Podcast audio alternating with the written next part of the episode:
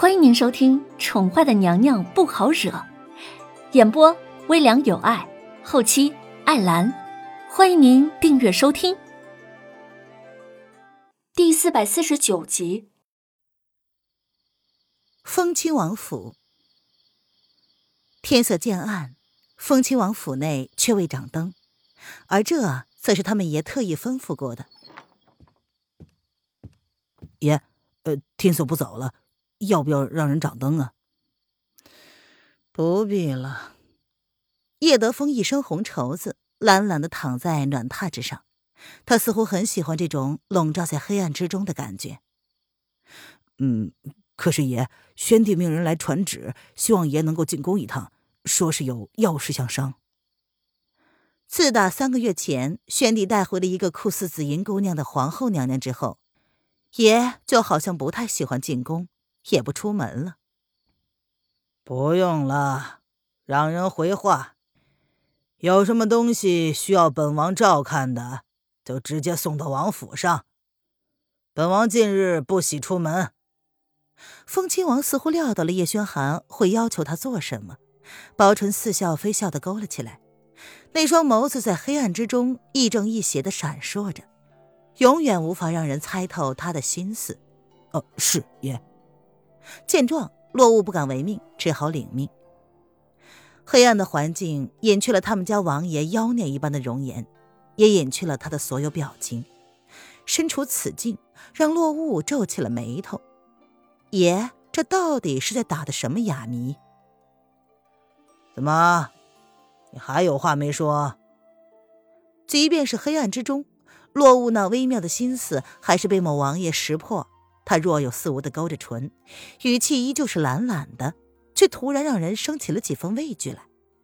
这这，哎，爷，这奴才听闻皇上似乎有意退位，让周岁小儿登基，这这事亘古未有，是不是有违天命啊？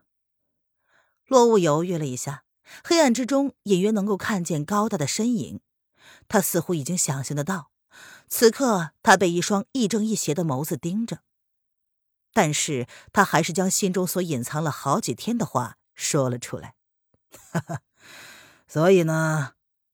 某王爷闻言轻声的笑了出来，他的声音低沉而邪魅，却始终带着一点漫不经心，仿佛不论听到什么消息都跟他无关一般。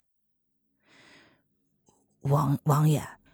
小太子才不过周岁，甚至未能启唇说话。皇上这样突然的举动，只怕会引起举国上下动荡不安。所以属下认为，皇上可能也是顾虑到这一点儿，才让爷进宫商议的。说到底呀，某侍卫还是不忘要劝他们家爷进宫面圣。哈哈，老五，你跟了本王几年了？爷，闻言，黑暗之中，落雾脸色一变。某王爷依旧是笑，他的语气也没有任何的不对劲儿，而他为何却听出了一股毛骨悚然的意味来？王爷为何如此一说？五年有了吧？落雾并没有回答。然而某王爷似乎也不恼，反而是自己开口解答了自己的问题。随即，他像是陷入了回忆一般。五年前呢，轩儿还是十六岁的少年，时不时的需要本王进宫辅政。如今呢，却也长成了七尺男儿，甚至还歼灭了萧李两国。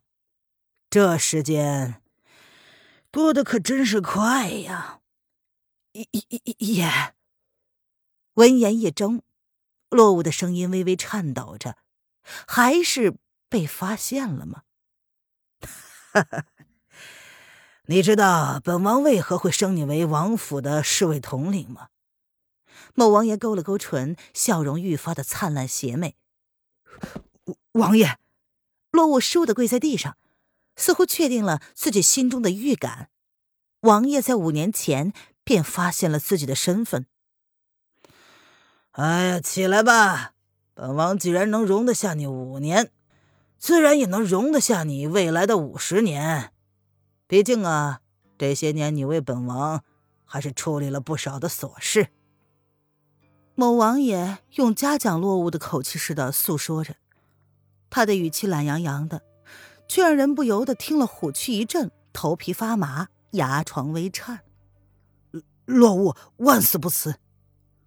落物闻言，眸中闪过了复杂，随即单手撑地，咬牙说道：“他确实是五年前皇上送到王爷身边的，他还以为自己隐藏的很好，从未暴露过自己的身份。”没想到，从王爷第一天升他为侍卫统领开始，就已经知道了他的身份。那不是他进王府的第二天吗？他还以为自己被王爷看中，纯属侥幸。如今看来，这份侥幸也是爷故意给的吗？下去吧。某王爷对这样坚贞的誓词似乎并不以为意，他摆了摆手，两句话说不完，便让人给滚了。似乎自打某人从他身边逃走之后，他便少了很多逗弄人的兴趣。爷，落雾斗胆一问。落雾始终想不明白，自己是什么地方败露，以至于进王府的第二天就被识破了身份呢？而王爷又是用什么样的心态将他安置在自己身边的？哈哈，本王看着长大的侄儿。岂会不知道他在想些什么？身为帝王，本王很高兴他有这点觉悟。闻言，原本交流意愿不高的某王爷挑了挑眉，他薄唇勾起了醉人一笑。十六岁的少年帝王，小心的应付任何人，不敢相信任何人，能够在那样的一个年纪，就能够不动声色的将人送进他的王府。若是他拆穿了，岂不是让他那侄儿觉得他这个做皇叔的不够厚道了吗？属下明白，属下告退。闻言，落雾胸口顿时一阵凉。爷这么做的目的，就是为了让皇上安心吗？所以这五年来，都是他以小人之心夺君子之腹了。呃，落雾将君子和他们家爷划上了等号，他们家爷就等于君子。一阵恶寒从心头爬了过去。深夜，子时，凤亲王府深夜有人造访，一辆明黄色的马车朝王府的方向缓缓驰来。爷，人到了。落雾敬畏的看了红衣男子一眼，恭敬的开口。似乎打从身份被曝光之后，落雾对眼前的男子多了一点说不清的感觉。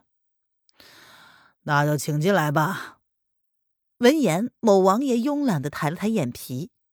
过了子时而不睡，能让他耐着性子等待的，除了某个弃他而去的女人之外，天底下也就只有一个人了。话音刚落，一个紫衣男子便款款而来，他的手中似乎还抱着什么东西。屋内只留着一支烛火，昏暗之中看不清男子的面容。让八叔久等了。紫衣男子淡淡的开口：“怎么，将他交给本王，难道就不担心本王看不住吗？”